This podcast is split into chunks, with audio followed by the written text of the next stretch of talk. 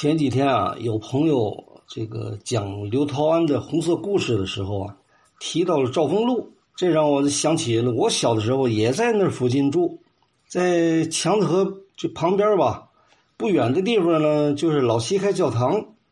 每天早晨呢，教堂的大钟一敲响啊，当当当的，哎，我们就得起床了。那些个教徒们呢，人就开始做早祈祷了。我们小孩子们呢，收拾了书书包以后啊，出门到那个赵公路啊南口那儿去吃早点。那有一个馄饨摊儿，馄饨做的特别好，所以到那儿去吃的话，有时候我们都不用带钱去，就跟那个摊主人说一声，一会儿我娘给送钱来就行了。这个摊主姓王，她老公是个三轮车夫，这个女主人呢就在这经营这个馄饨摊儿。呃，一个手推车上放着这个煤球炉子，炉子上呢坐着一种半掀盖的这种馄饨煮馄饨的用的锅。车子旁边呢就摆着桌子啊，跟木凳子。哎，这个女主人的这个手特别麻利，一摞面皮放在手上吧，用筷子这么一挑这个拌好的肉泥往里一放，手指头轻轻的一卷，哎，这一馄饨就就包好了。这时候煮好的这个馄饨呢，放到他一个大碗里边，里边有虾米啊、紫菜、冬菜、香菜呀、味之素什么的，再舀一勺这个这个骨头汤倒进去。哎呀，这碗馄饨的真是吃着特别美，就着自己带来的窝头，吃完了再去上学。所以这段赵丰路的这个记忆吧，一直这个忘不掉。于是我就约上一个老邻居啊，也是咱的老听友啊。李林祥先生啊，我们就到那儿又走了一趟。赵公路这个历史大概有一百多年了，从十九世纪的末期到上世二十世纪的初期，形成那么一条不足二百米的小马路吧。原来是法租界的这一条混合建这个这个风格的一个一个建筑群，功能比较齐全，结构也比较紧凑。像那个福利里呀、增福里那样的带小旋转式的楼梯和露台的这种小的法国联排的小楼，有这个门厅比较宽阔，房子里边的格局呢还比较讲究的这种石库门的院落，还有这个像文艺复兴时期的那种精雕美幻的欧洲式的那种古典的楼宇和双排的别墅，还有那种。咱们传统的中式小平房，哎，这样的兆丰路吧，过去实行的是半封闭的管理。南北路口呢有这个铁制的两扇大门，大门的中间吧还立着这个阻车的石桩，汽车呀、马车呀是不能进去的。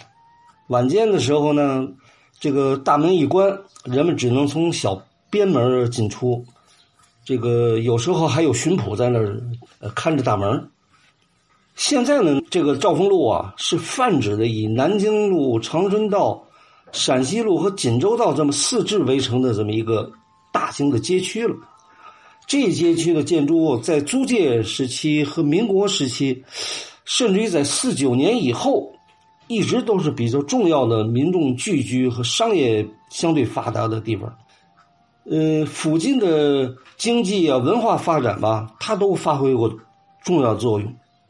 可是我跟李先生现在看到的，哎呦，真是一派凋零啊！房屋年久失修啊，墙体也盐碱了，玻璃也都没了，门窗也都透风了。尤其那个各种管线呢，哎呦，拉的到处都是，也没人过问。路面呢也有积水，整个街区吧，看起来呀破败不堪的一片乱象。一扫我们。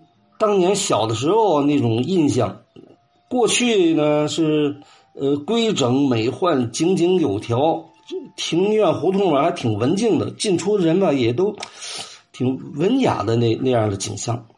无论近看还是远看，哎呀，现在的赵公路真有点衰落的意思了。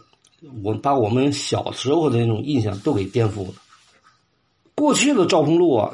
不仅胡同里边有吆喝声、叫卖声，店铺呢也也比肩接踵。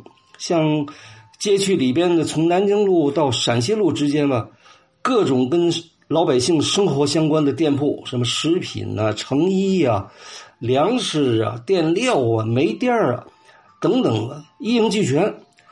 甚至还有小人书铺、私立小学，像原来的华北氧气厂和中纪印刷厂也在这个这片街区里头。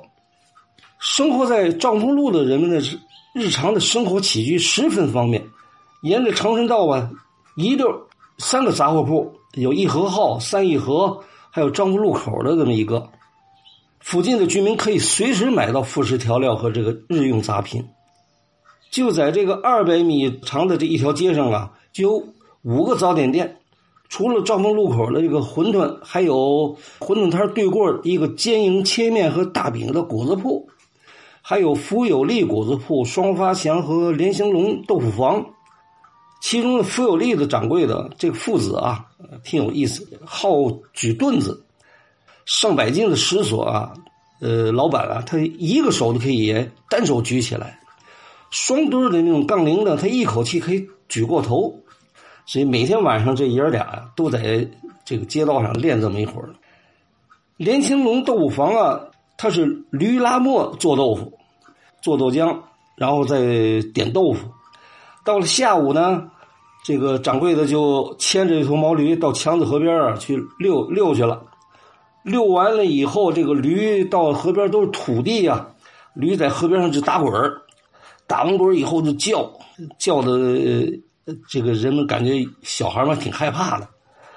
叫完以后啊，卧在土地上就能卧着，然后呢再给牵回来。这一天的这个老板的工作就做完了。